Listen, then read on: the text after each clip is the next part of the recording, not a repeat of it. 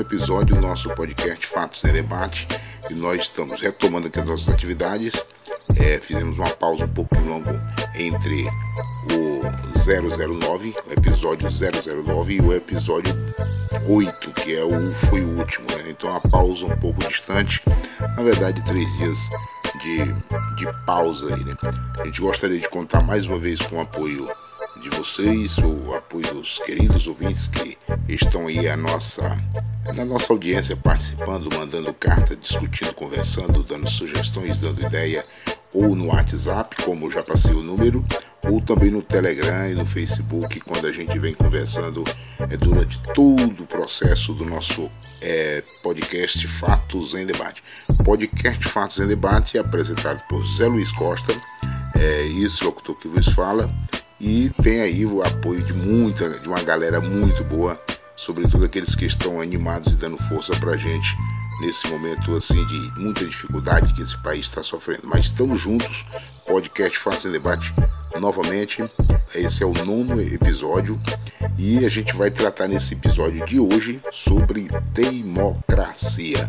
O tema desse episódio é democracia e nós vamos ter a participação de Marcelo Lira, ele que é professor aqui na cidade Imperatriz, ele vai se apresentar para vocês e vai dar o ponto de vista dele sobre o assunto democracia.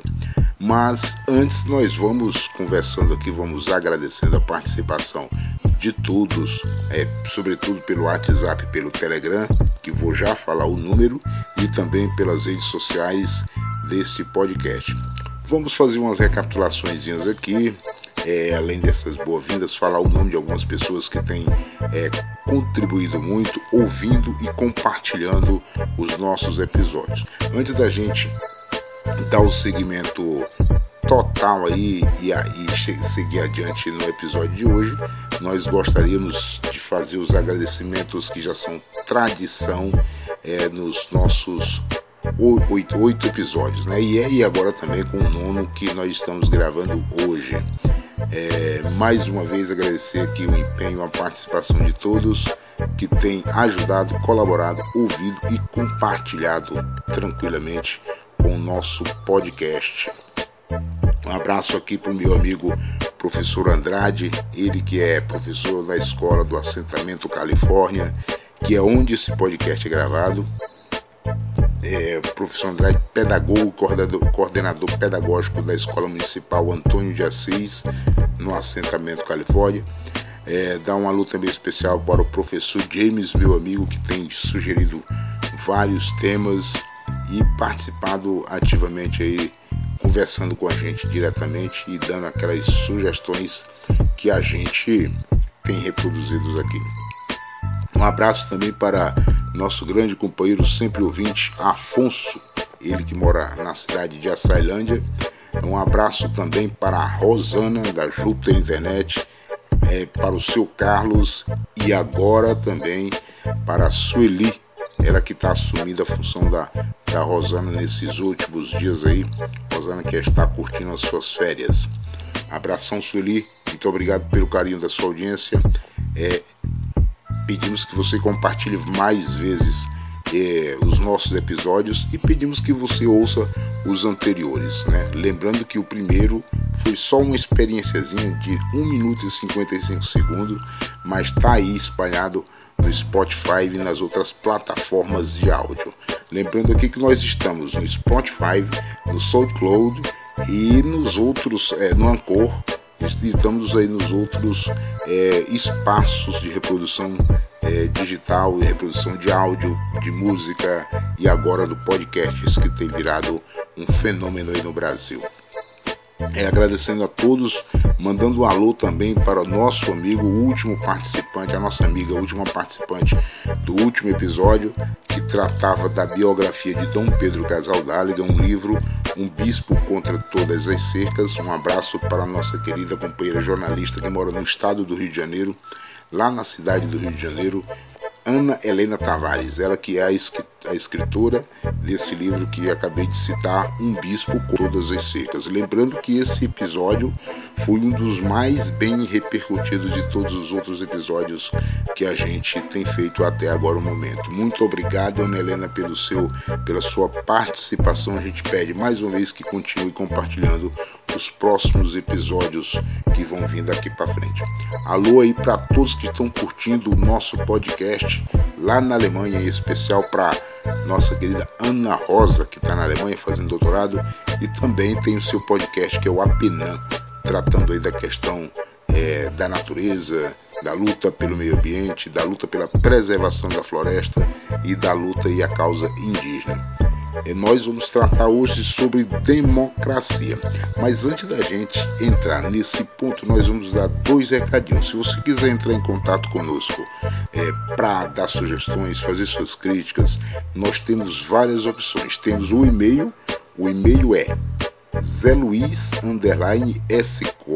arroba outlook.com é, nós temos agora o WhatsApp que é DDD 99 99113 4888 e o Telegram que é também por esse mesmo número, repetindo o número DDD 99 9113 4888. Venha participar, dê a sua a sua participação, faça aí as suas opiniões e vamos é, seguindo adiante, dando a sua sugestão, discordando do episódio, discordando desse locutor que vos falas e é isso aí, contribuindo muito com a nossa com os nossos episódios.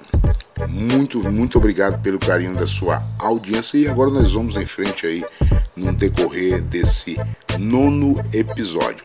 Lembrando que você vai encontrar os episódios no Spotify, no SoundCloud, no, no Anchor e nos aplicativos de áudio de, que roda música e também é, disponibiliza os podcasts. Nós estamos lá com o podcast Fatos em Debate.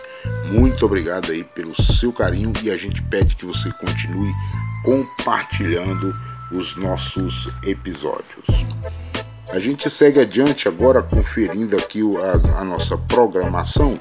Nós vamos dizendo aqui que no tempinha de hoje, no teminha de hoje, tudo está interligado com o assunto principal, que é da de democracia. Não tem como a gente fugir desse tema agora, nesse momento, apesar de ter acontecido há bem pouco tempo atrás, mas a gente vai tocar nesse assunto. Antes de mais nada, nós gostaríamos de agradecer é, o apoio da Júpiter Internet, ela que é sediada em Imperatriz Maranhão e que abrange todo o sul e sudeste do estado do Maranhão, do estado do Pará. Muito obrigado aí, o apoio da Júpiter Internet por estar nos nos apoiando nesse momento. Se você também que está ouvindo esse o nosso podcast quiser entrar em contato com a gente, pedir para divulgar seu negóciozinho aí, é, sadio, nós estamos aqui à sua disposição. É, o teminha de hoje não tem como a gente deixar de tratar. O dia, o último dia 9, que é quando Luiz Inácio Lula da Silva, último dia 9, deixa eu ver aqui, deixa eu dar uma conferida aqui se foi exatamente no, no dia 9 que a gente.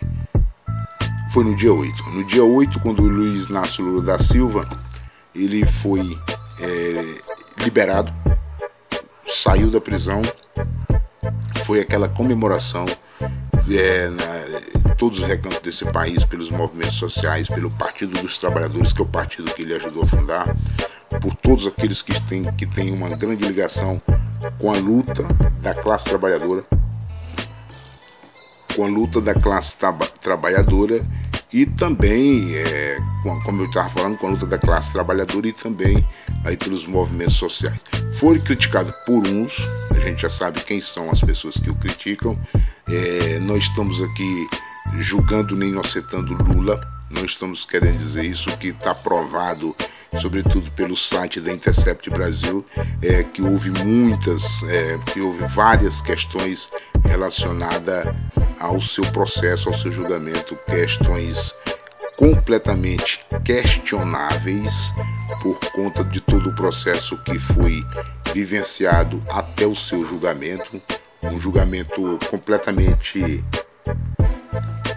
um julgamento completamente é, inadequado, é, controverso, aonde o juiz participa do processo desde a investigação. Isso foi mostrado e a imprensa tradicional ela costuma esconder esses detalhes, mas nós sabemos que isso dentro de um processo jurídico isso não é permitido essa relação promiscuosa do juiz com as partes interessadas, sobretudo com a parte é, da acusação. Então tudo isso muito questionado e mostrado pelo site da Intercept. E aí o processo todo é, seguiu e a gente já sabe o, o, que foi o julgamento, aquela participação lá do TRF, do, do, do TRF4 lá em Porto Alegre, um processo muito questionável aí mostrado pelo pelo Glenn, Glenn, Glenn Real, aí do, Intercept e a gente tem todo esse, esse percurso. Mas o que interessa nesse fato foi justamente a prisão após segunda instância, né, que já tinha sido é, liberada, vamos dizer assim, por, pelo Supremo Tribunal Federal há quatro anos atrás, mas que foi muito questionável. Sobretudo porque o próprio julgamento de qualquer ser humano é, que está num processo precisa concluir o trânsito, concluir, chegar até as últimas instâncias para saber se essa pessoa é inocente ou não tem que ter o processo em trânsito para fazer isso. E a Constituição garante isso.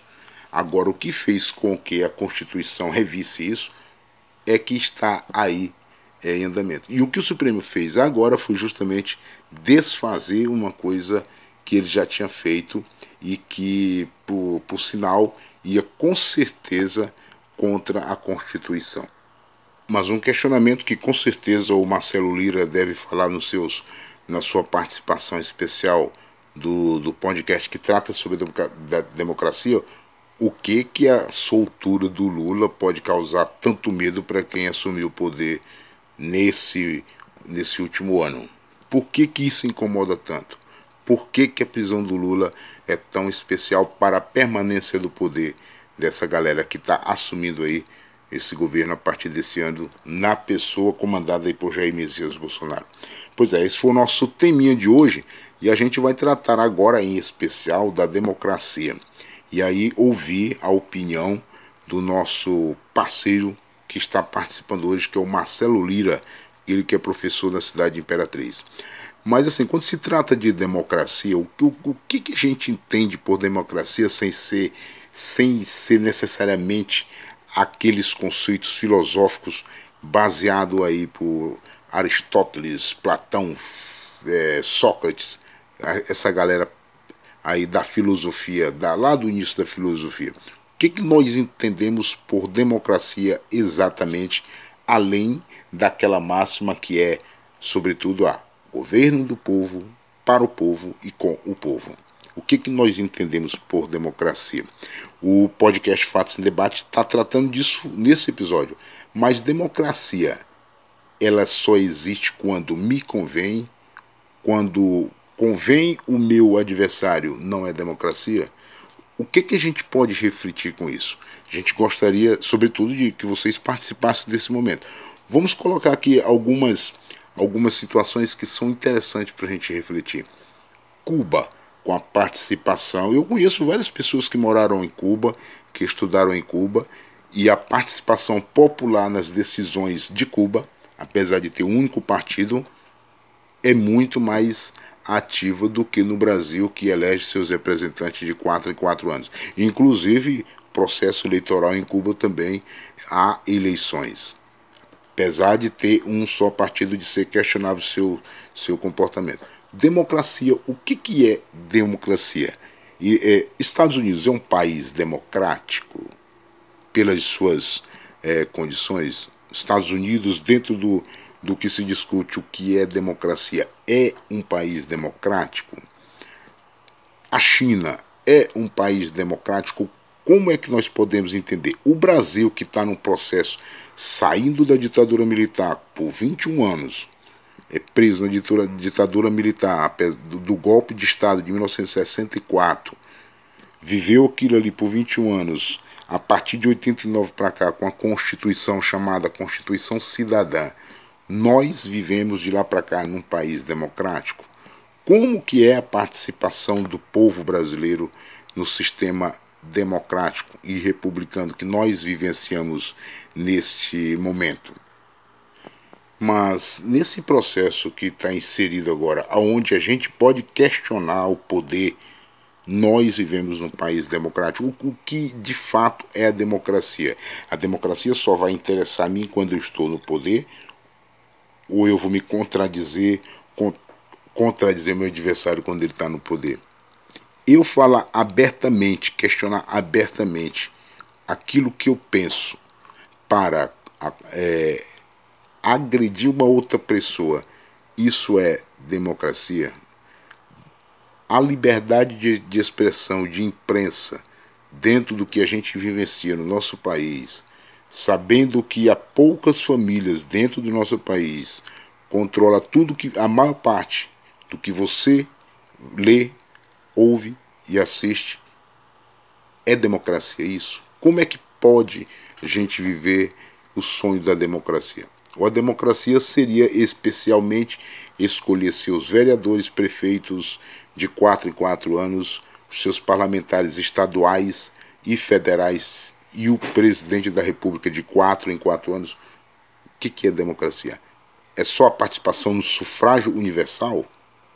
É importante que a gente faça essa reflexão porque nós estamos observando agora, por coincidência, dentro desse plano de, de apresentações e dentro do nosso programa de discussões que a gente tinha programado até o final do ano, democracia caiu nesse exato momento e a gente tem na América Latina exemplos exatos da, do questionamento da população em relação aos seus chefes de Estado.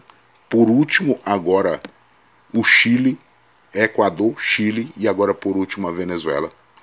Desculpa, a Bolívia, aonde o golpe de Estado foi declaradamente com a participação, sobretudo, de pessoas religiosas ligadas às igrejas pentecostais. Como é que é? O que, que, que de fato interessa? O que, que o povo quer na Bolívia, na Venezuela, no Chile e no Equador? Como é que, o que, que funciona isso, essa participação popular?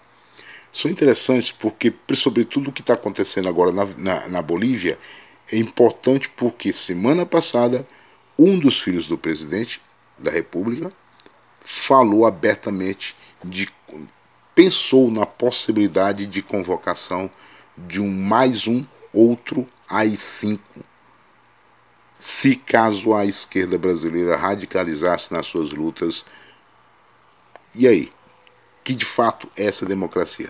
Eles dizem que é um país democrático e tiraram da ditadura é, esquerdopata, ou petralhas, como eles dizem, petistas e etc., comunista, que o PT não tem nada de comunismo, eu, umas, umas, coisas meio paranoicas que existem na cabeça deles e eles acham que o PT estava no processo de transição para um país socialista democrático. Com certeza quem falou isso, eles que falam isso direto, não estudaram história e nem economia política, porque o Partido dos Trabalhadores está muito longe de ser um partido é, totalmente socialista e comunista, como eles dizem por aí.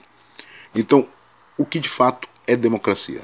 Democracia, além de eu, além de eu ter participação política como cidadão, é também o meu direito, é também uma participação igualitária nos bens de produção daquela sociedade?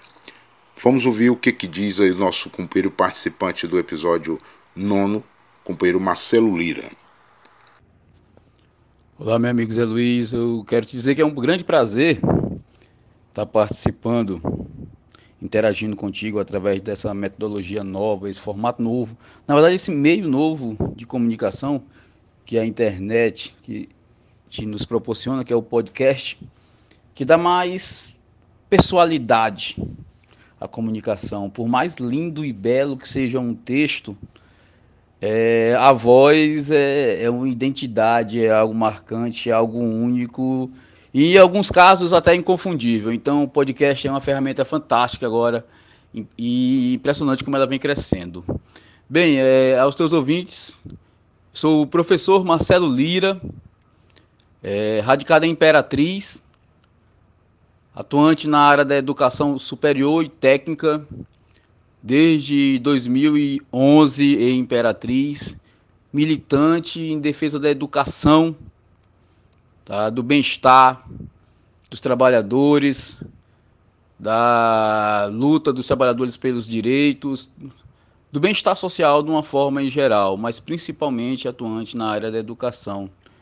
Também atuo muito, além da educação, tanto em sala de aula quanto na militância, eu atuo muito nas redes sociais. É, durante muito tempo eu tive um blog bastante ativo chamado Blog do Marcelo Lira.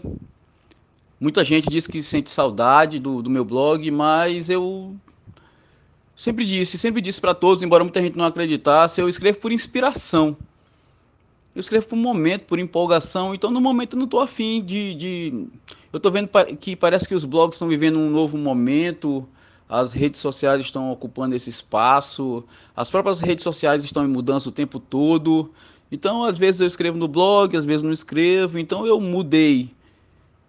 De, numa época que eu escrevia até seis textos no meu blog por dia, às vezes eu escrevo um a cada mês. Então, a minha, minha vida é educação, a minha vida é a discussão, a minha vida é o debate, a minha vida é o esclarecimento. Sempre falo para meus alunos que duvidem de tudo, para eles duvidarem de tudo que eu falo. Porque o princípio do conhecimento é a dúvida. Então, eu não quero que ninguém acredite em mim em sala de aula. Eu não sou dono da razão. Eu digo para eles que eu estou ali para plantar dúvidas. Quem, e eles que vão, que vão atrás das respostas das, da confirmação do que eu falo, ou da negação do que eu falo e tragam as provas para mim. Tá? Eu gosto de ensinar nesse formato, eu gosto de ensinar com essa perspectiva da discussão, do debate, da exposição ao contraditório, que eu acho que sem contraditório não existe educação. Tá, meu amigo? E, como eu já disse, se não há educação sem o contraditório, não existe contraditório sem democracia. A democracia é o que nos permite contestar, perguntar, questionar, duvidar. Então, se é preciso duvidar, questionar, problematizar para haver conhecimento, e isso é uma característica da democracia, por que não dizer que sem democracia não há nem educação, não há nem conhecimento.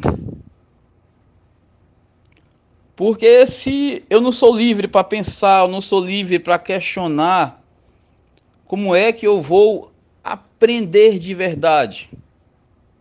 Será que em regimes não democráticos em que o cidadão ele muda ou, ou por exemplo, ou desculpe, e o ambiente, em vez de ser um ambiente de educação, não é um ambiente de treinamento? Será que a gente pode dizer que só existe educação na democracia? E se não é democracia, então não é educação, é treinamento, é quase um adestramento. Porque você não pode perguntar, você não pode questionar. Então, é treinamento, é adestramento. Então, em regimes não democráticas, a gente, eu posso, eu creio que não há educação, há, há, treinamento de indivíduos, por que não dizer um adestramento de indivíduos? Porque nós, se o raciocínio lógico, se o pensamento é princípio básico, a dúvida é o que faz o ser humano evoluir, o homem evoluir, o Homo sapiens evoluir, então é se, eu, se não há dúvida, então você perde até uma característica humana sua. Então, é preciso de democracia para evolução. Parece que a gente vai de uma viagem, de um conceito de democracia até um conceito de evolucionismo, de evolução, mas No meu entendimento, está tudo ligado. Eu acho que as ciências não estão desvinculadas, eu acho que as ciências não estão soltas, as ciências estão presas, as humanas, as biológicas, as exatas, e elas crescem em modelos, em sociedades democráticas, desde a Grécia Antiga, quando esses conceitos surgiram, é que é, acontece assim. Então, isso, isso, no meu entendimento, é o princípio básico da democracia, da educação, da possibilidade de questionar, da possibilidade de perguntar, da possibilidade de duvidar. E assim se evolui. Isso é democracia na minha perspectiva de educação, na minha perspectiva de educador, na minha perspectiva de, de professor. impossível a gente falar em, em, em democracia sem abordar o momento que o Brasil vive, sem abordar o momento o nosso momento delicado, tá? Em que, por exemplo, professores estão passando por, por situações delicadas, professores estão sendo constrangidos em sala de aula, em que prega-se uma tal de escola sem partido, que no meu entendimento não tem nada a ver com partido, mas talvez a gente pode dizer que é uma escola sem questionamento, uma escola sem contextualização, uma escola sem pensamento, em princípios totalmente contrários ao que pensa a filosofia. Eu, lembro de uma vez na, na, na, na faculdade, na, na graduação, eu tive uma professora de filosofia que eu questionava muito ela. Ela não, não tinha formação específica em filosofia, mas não por causa disso, porque ela poderia desenvolver bem, mesmo não tendo formação específica, mas ela começou a ensinar filosofia e parece que ela tinha uma compreensão meio equivocada. E o ápice do, do, da, do, das rusgas no nosso relacionamento como professor e, professora e aluno foi quando, na primeira avaliação, ela pegou e fez uma prova de filosofia com questões objetivas puramente de memorização. E eu a questionei, eu falei, professora, é, como eu vou falar sobre filosofia com o seu pensamento, com as suas respostas. Professora, como eu vou? Como eu vou? É, do que me, como eu vou pensar com as suas respostas? Do que me adianta saber quem foi Sócrates se eu não entender o que Sócrates falou? Do que adianta eu saber quem foi Platão se eu não entender o que Platão falou? Então, foi o nosso primeiro grande problema e acabou que foi a minha menor nota em toda a graduação. E foi talvez a pior disciplina que eu tive em toda a graduação, sendo que eu sou apaixonado também por filosofia e sociologia. Então, é, a democracia é sobretudo a liberdade para pensar, a liberdade para questionar. E no Brasil que nós estamos vivendo, é, estão tentando impor para o professor, para o educador, um ambiente de sala de aula em que ele não pode estimular os alunos a pensar, em que eles não podem, eles, ele não pode estimular os alunos a questionar, a duvidar, a refletir, a contextualizar. A gente viveu um momento, a gente vive um momento delicad, delicadíssimo, um momento em que a opinião parece que está valendo mais do que a ciência. Se a ciência por si só ela não é exata, a ciência erra, então hoje um conceito que é tido como verdade, amanhã pode ser desmascarado ou até derrubado. Ou pode ser. Se a, se a ciência ela não é exata, ela, com toda a metodologia, com todo o processo, se, é, se a ciência não é exata, que dirá a opinião? E ter opinião é um direito democrático. Ter opinião é um direito democrático. Mas a minha opinião, e eu falo muito para os alunos, sobretudo quando eu estou nas universidades, quando eu estou orientando é, trabalhos científicos, trabalhos de conclusão de curso, eu digo muitas vezes, a sua opinião é muito bacana, muito boa, mas ela, só, ela é muito importante para você. E talvez para duas ou três pessoas. Sem embasamento científico, a sua opinião não vale nada. Então, nesse momento, é, há essa confusão, essa confusão, e parece contraditório. e complexo. Então a gente vive um momento muito, muito delicado em que se edu é, educar questionando, educar para questionar é um aspecto da democracia. Então nós estamos com isso em risco. Estando com isso em riscos, que em risco, perdão, nós estamos com a democracia em risco.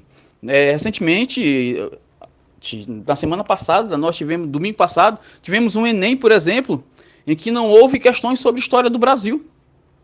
Não houve questões sobre história recente do Brasil.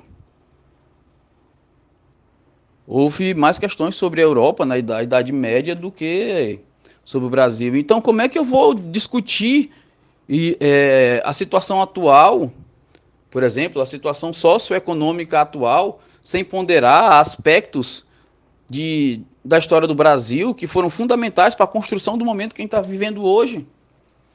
Parece que querem esconder, jogar para debaixo do tapete. Não, não coloca, tipo, não coloca isso, senão esse cara vai pensar. E se esse cara pensar, tiver esse direito de pensar, esse direito democrático de pensar, ele vai me questionar. E aí ele coloca em risco o meu poder. A democracia sempre foi visto pelo, pelos ditadores, pelos os líderes absolutistas como um risco ao seu poder. O cidadão que pensa, o cidadão que questiona, que, que questiona é sempre um cidadão arriscado para esse, esse tipo de regime. Então, talvez isso explique porque, no momento que a gente vive hoje, os professores, sobretudo os professores que têm esse perfil, eu digo perfil porque é mais do que uma formação. Eu já vi professores de ciências exatas que têm esse perfil e professores de ciências humanas, de sociologia e filosofia que não têm esse perfil. Mais do que uma formação, é uma questão também de perfil, de alinhamento, de saber que você tem que ensinar o teu aluno a questionar, a perguntar, a pensar, dar a ele esse direito. Então você, você boicota o professor que ensina o aluno a pensar, que ensina o aluno a questionar, porque quem está no comando do, do, do país muitas vezes acredita que isso é um risco para ele. E porque, já que nós estamos falando de país e falei do Enem, por que não falar num fato recente? Um fato recente que é, é recentemente a gente passou a, discutir cláusulas pétreas da Constituição. A Constituição brasileira de 1988, apelidada de Constituição Cidadã, começou a ser discutida. E mais uma vez foi discutida no aspecto da opinião. Então, eu devo ou não devo seguir a Constituição? Eu devo ou não devo? É confortável para mim, é interessante para mim seguir a, para mim seguir a Constituição ou não?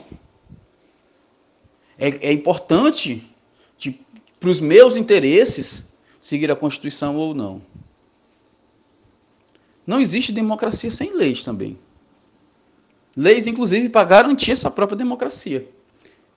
Aí o paradoxo que a gente vive hoje, que a gente diz que está no Estado democrático de direito, mas o indivíduo, quando ele é contrariado, e ser contrariado e entender que você pode ser contrariado é um princípio democrático, é, uma, é um dos, dos das bases da democracia, que você. Um, a sua opinião e a opinião do, do outro, do, do, eles, elas têm que saber conviver. Então, de repente, a minha, o que eu penso que deveria ser acaba não acontecendo e eu digo, então vamos acabar com a democracia. Vamos atacar as instituições, vamos fechar o Congresso, vamos acabar de atacar as cortes superiores da justiça brasileira, porque a minha opinião é mais importante e, se, e é, eu defendo até o fim da democracia, a instauração de um regime ditatorial, para que a minha opinião prevaleça. Nós vivemos um momento preocupante, vivemos um momento delicado, um momento em que é, é importante viver, embora não quisesse quis, viver esse momento dessa forma, mas estamos vivendo, vamos lutar para garantir nossos direitos democráticos. É, nem sempre o, o, o que eu penso vai vencer, vai ganhar. Nem sempre a minha manifestação lá na urna eletrônica vai ser a vitoriosa. Mas assim é a democracia. É o meu direito de pensar, de questionar, de escolher, associado ao meu dever de respeitar a opinião do outro, de respeitar quando o meu voto for vencido. Isso é o conceito de democracia. Isso tem que ser ensinado. Tem que ser ensinado o respeito, do, o, a relação de direitos e deveres. Tem que ser ensinado que, que não há democracia sem educação. E a educação tem que ensinar a pensar, tem que ensinar a questionar. Porque perguntar, questionar, duvidar é um princípio democrático. Foi um grande prazer, meu amigo Zé Luiz, estar aqui para participar dessa discussão maravilhosa contigo. Estou sempre à disposição. Um grande abraço. Muito obrigado, Marcelo Lira, pela participação na nossa programação, dando a sua opinião sobre é, democracia. Você que está ouvindo o nosso podcast pode mandar a sua opinião, questionar a opinião do nosso participante especial, questionar a opinião desse locutor que vos fala. Mas é isso. Esse é o podcast. Mais uma vez, obrigado pelo carinho da sua audiência. A gente pede carinhosamente que você compartilhe esse episódio e ouça os outros episódios anteriores. Sobretudo esse penúltimo que aconteceu agora, que trata do da biografia de Dom Pedro Casaldáliga, um bispo contra todas as cercas, um livro escrito por Ana Helena Tavares, jornalista carioca.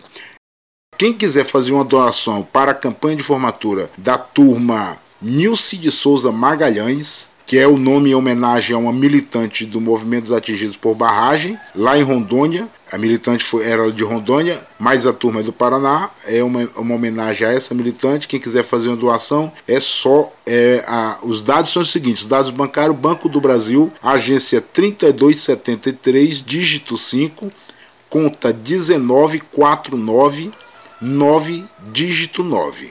Variação 51. A titular é Ana PM H-U-P-P, que é o sobrenome dela. Não sei como pronuncia. Mais uma vez, obrigado pelo carinho da sua audiência. Entre em contato conosco pelo e-mail zeluiz_scosta.outlook.com Pelas redes sociais, nós estamos com o Facebook. Você pode me encontrar por lá como José Luiz da Silva Costa e também pode encontrar um grupo que a gente criou para o podcast, Podcast Fatos em Debate, grupo no Facebook. Vá lá, peça a sua solicitação que a gente carinhosamente vai aceitando. É, pelo Twitter, arroba Zé Luiz S. Costa, dê aquele carinho da sua participação e, sobretudo, aqui pelo WhatsApp e o Telegram. DDD 99 991 13 4888. Repetindo, DDD 99 991 13 4888. Muito obrigado pelo carinho da sua audiência. Lembrando que nós estamos sendo apoiados aí pela Júpiter Internet, ela que é sediada em Imperatriz, Maranhão e abrange toda essa região do sul e sudeste do estado do Maranhão. Muito obrigado, um abraço e até o próximo episódio.